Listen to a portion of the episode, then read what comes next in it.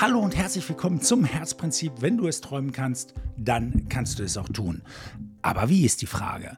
Und dieser Frage gehen wir hier auf den Grund. So, nach und nach stellen wir fest, dass es was mit dem Tun zu tun hat, weil dort entsteht erst das Momentum. Wenn ich mich also wirklich auf den Weg mache und auf diesen Weg zu machen, darum geht es ja auch. Und wir stellen immer wieder auch fest, dass es immer um diese drei Stellschrauben geht, an die ich ran muss in meinem Tun. Und da Wiederholung die Mutter des Erfolges ist, sage ich sie auch gleich nochmal. Wir haben die selektive Wahrnehmung, die Interpretation und die Reaktion. Und alle drei sind unsere Stellschrauben. Das sind die einzigen drei Stellschrauben, an denen wir drehen können, um im Leben zu interagieren. Und alles, was wir drumherum hören, über Werte, Regeln und so weiter, die müssen diesen drei Stellschrauben dienen, damit ich in eine bessere selektive Wahrnehmung komme, also den richtigen Ausschnitt in der Welt entdecke, die bestmögliche Interpretation finde und die bestmögliche Reaktion liefere. Ja, weil Leben findet nun mal jetzt statt und das, was ich jetzt perfekt mache, das ist das Beste, was ich tun kann für meine Zukunft. Ja, und ein Tool dafür ist die richtige Sprache zu finden. Weil wir wissen ja, wenn ich gut drauf bin, habe ich eine andere Sprache, wie wenn ich schlecht drauf bin. Also brauche ich schon deswegen einen super guten Zustand, um in einen guten, in einen guten Sprachmodus zu kommen. Ja, ähm, äh, wir wissen, unsere Sprache ist voller Metaphern, voller Sprüchen, die wir gelernt haben. Ähm, in den Wörtern selber allein schon, da steckt so viel drin. Ja, so, wenn, wenn du zum Beispiel nur das Wort Enttäuschung nimmst, die meisten kennen es, da steckt dieses aus der Täuschung rausfallen. Man ist enttäuscht. Ja, es ist immer schmerzhaft, so eine Enttäuschung, aber eigentlich muss doch was Tolles sein. Ja, dieser Verlust von etwas Liebgewonnenen, in diesem Fall ein Gedanke, den ich liebgewonnen habe, ähm, weil darin konnte ich mich suhlen und, und hatte dadurch mein Wohlgefühl, dieses enttäuscht werden. Ähm, das heißt, ich habe etwas falsch gesehen. Es, so war es nicht. Und jetzt bin ich enttäuscht. Ich muss den Gedanken meiner Sicht loslassen, obwohl ich es gerne so gesehen hätte. Aber es ist nun mal nicht so. Ja, das ist dieser Schmerzteil. Aber letztendlich, wenn ich nicht mehr in der Täuschung bin, dann kann ich doch wesentlich bessere Entscheidungen, nämlich Entscheidungen auf Basis von wirklichem Wissen treffen und nicht mehr von Täuschung. Das heißt, alles, was dann kommt, ist doch wesentlich besser.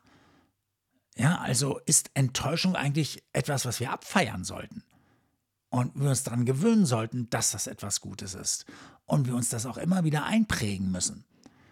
Damit wir das auch, damit wir nicht immer den Blick auf das haben, was wir verlieren, nämlich die Täuschung, die wir so lieb gewonnen hatten, sondern den Blick darauf, wow, jetzt kann es ja nur besser werden. Und das ist wieder eine selektive Wahrnehmung. Worauf schaue ich? Auf das Problem, auf das, was mich runterzieht oder auf das, was mich aufbaut. In jedem Fall ist meine Stimmungslage eine andere und ich bin wieder in einem besseren Zustand. Ein besserer Zustand bedeutet wieder bessere selektive Wahrnehmung, also einen ganz anderen Fokus, ich achte wieder auf ganz andere Dinge, ich interpretiere sie besser und ich reagiere ein ganzes Stück besser. Also Zustand steckt überall mit drin. Ich will das an einem Beispiel festmachen. Ähm, ich hatte mal mit ein paar Partnern zusammen für eine Altenheimkette gearbeitet. Wir sind dort anfangs eingestiegen, um die Verkaufszahlen hochzusetzen und wir haben aber gleich gesagt, wir müssen uns das erstmal angucken. Vielleicht liegt es ja gar nicht am Verkauf selber. Wer weiß, was da mit dem Wege steht, weil die Leute, die dort arbeiten, sind hochkompetent und sind auch wirklich, ähm, stehen dahinter, weil die verdienen wirklich eigentlich viel zu wenig für das, was die leisten. Eigentlich deutlich zu wenig für das, was die leisten. Und trotzdem machen die das mit ganz viel Herz auch. Und da kann man auch mal verstehen, wenn da mal jemand nicht mehr äh, also nicht mehr nur immer gut drauf ist oder drauf sein kann. Aber ähm, trotzdem sind sie es. Ja? Und ähm, sie geben wirklich Vollgas. Und wir haben uns das alles angeguckt und da gab es eine typische Szene, da saß ein Mann mit seiner Mutter und wollte eigentlich auch, äh, mit, äh, dass sie dort ähm, einzieht und ähm, die Pflegedienstleitung, die kam da reingerannt in, in, in dieses, äh, in, in, diese, in ihren Raum, wo die beiden schon saßen und äh, setzt sich an den Tisch. Sie hatte nämlich, sie war ein paar Minuten zu spät, sie hatte hier noch was geklärt, da noch was geklärt und so und muss jetzt völlig schnell umschalten. Und wie gesagt, hochkompetent, die Frau. Ähm, trotzdem muss man ja auch erstmal umschalten. Ja, man ist ja in einem völlig anderen Zustand. Und hier sitzt nun ein Mann, der eigentlich damit hadert, seine Mutter hierher zu bringen. Und ähm, fühlt sich viel nicht gut an. Ja? Und er sagt auch, er macht das nur aus dem Grund, weil er ist selbstständig, in seiner Firma läuft es gerade nicht so gut, er hat drei Kinder und äh, auch eine Frau noch, die, die alle auch seine Zeit natürlich berechtigt auch beanspruchen. Und in der Firma läuft es aber gerade nicht so gut und er steht schon um vier Uhr auf und er kann nicht noch früher aufstehen. Er kriegt das alles nicht mehr, er kriegt nicht mehr alles unter einen Hut und er kann nicht mehr. Er kann nicht mehr früher aufstehen. Irgendwann, die beiden waren sich eigentlich schon einig. Da schiebt sie den Vertrag über und sagt, eigentlich brauchen sie nur noch unten rechts unterschreiben und dann können sie auch von jetzt an dann morgens länger schlafen und von da an dann morgens länger schlafen. Und ab da war es vorbei. Das soll heißen, er konnte nicht mehr unterschreiben. Warum? Was war geschehen? Er hatte ganz deutlich gemacht, dass er eigentlich sie nur bringt, seine Mutter nur bringt, weil er Schmerzen vermeiden will. Das hat er ausgedrückt, zum Beispiel in diesem Satz, er kann morgens nicht mehr so früh aufstehen, nicht noch früher aufstehen. Und das sagt, hallo, ich muss Schmerzen vermeiden. Ja? Er kauft nicht, um Freude zu erlangen, hey, Mama weg, dann habe ich mehr Spaß. Aber in dem Moment, wo sie sagt, bringen Sie Ihre Mutter und dann können Sie morgens endlich wieder länger schlafen.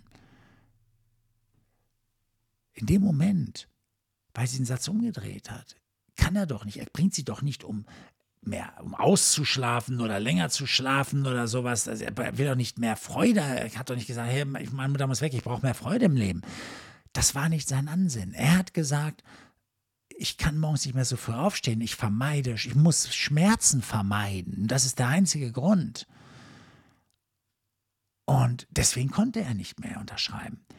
Hätte sie gesagt, also in dem Moment, ja, dann bringen Sie Ihre Mutter oder dann schreiben Sie unten rechts, bringen Ihre Mutter und dann müssen Sie morgens auch nicht mehr so früh aufstehen.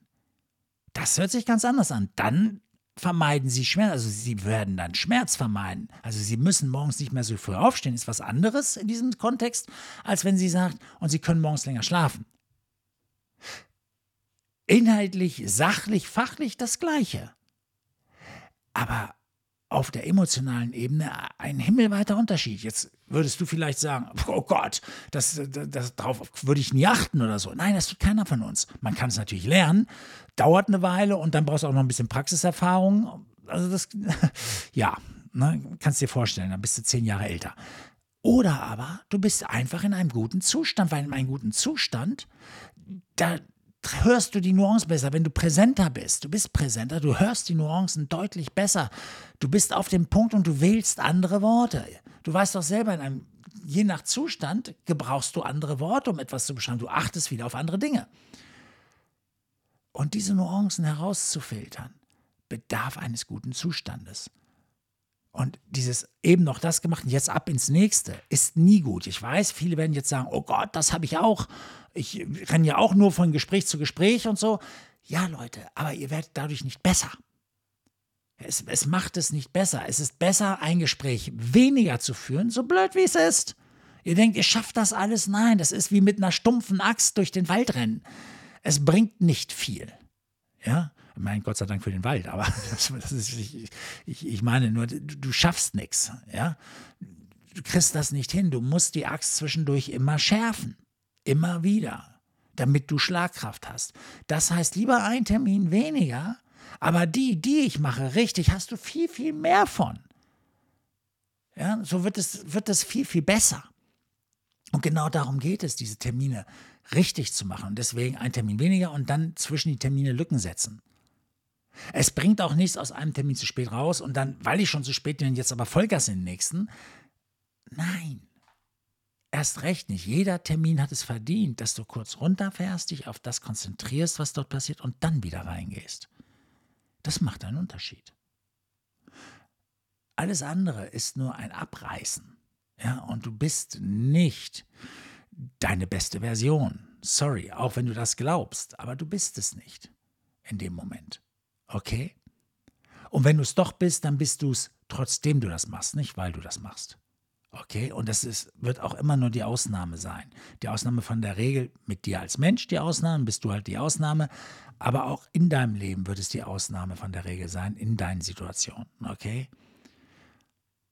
Also nochmal, wieder mal ein Plädoyer hier für Zustandsmanagement. Wir kommen gar nicht drum herum. Und ich denke, vielleicht sollte ich dann auch noch mal demnächst ein paar mehr Beispiele für Zustandsmanagement geben, weil das ist es ja offensichtlich, was wir brauchen, okay? Ähm, wenn du Fragen dazu hast, wenn du Anregungen hast, du möchtest mehr wissen etc., dann melde dich bei mir. Ich freue mich. Auf www.stanbenz.de findest du natürlich auch ähm, alle Kontaktdaten von mir und kannst mir schreiben und so weiter. Und ähm, könntest auch über Google gehen, ähm, Stan Benz Coaching eingeben und dann kommst du auch überall hin, was mit mir zu tun hat. Und ich freue mich, von dir zu hören. Fragen, Anregungen, Wünsche, alles das kannst du äh, mir senden. Ich wünsche mir das auch. Also es ist jetzt mein Wunsch, dass du das tust. Also, wenn du was hast, zögere nicht. Ich freue mich auf dich. Mach es gut. Bis dann.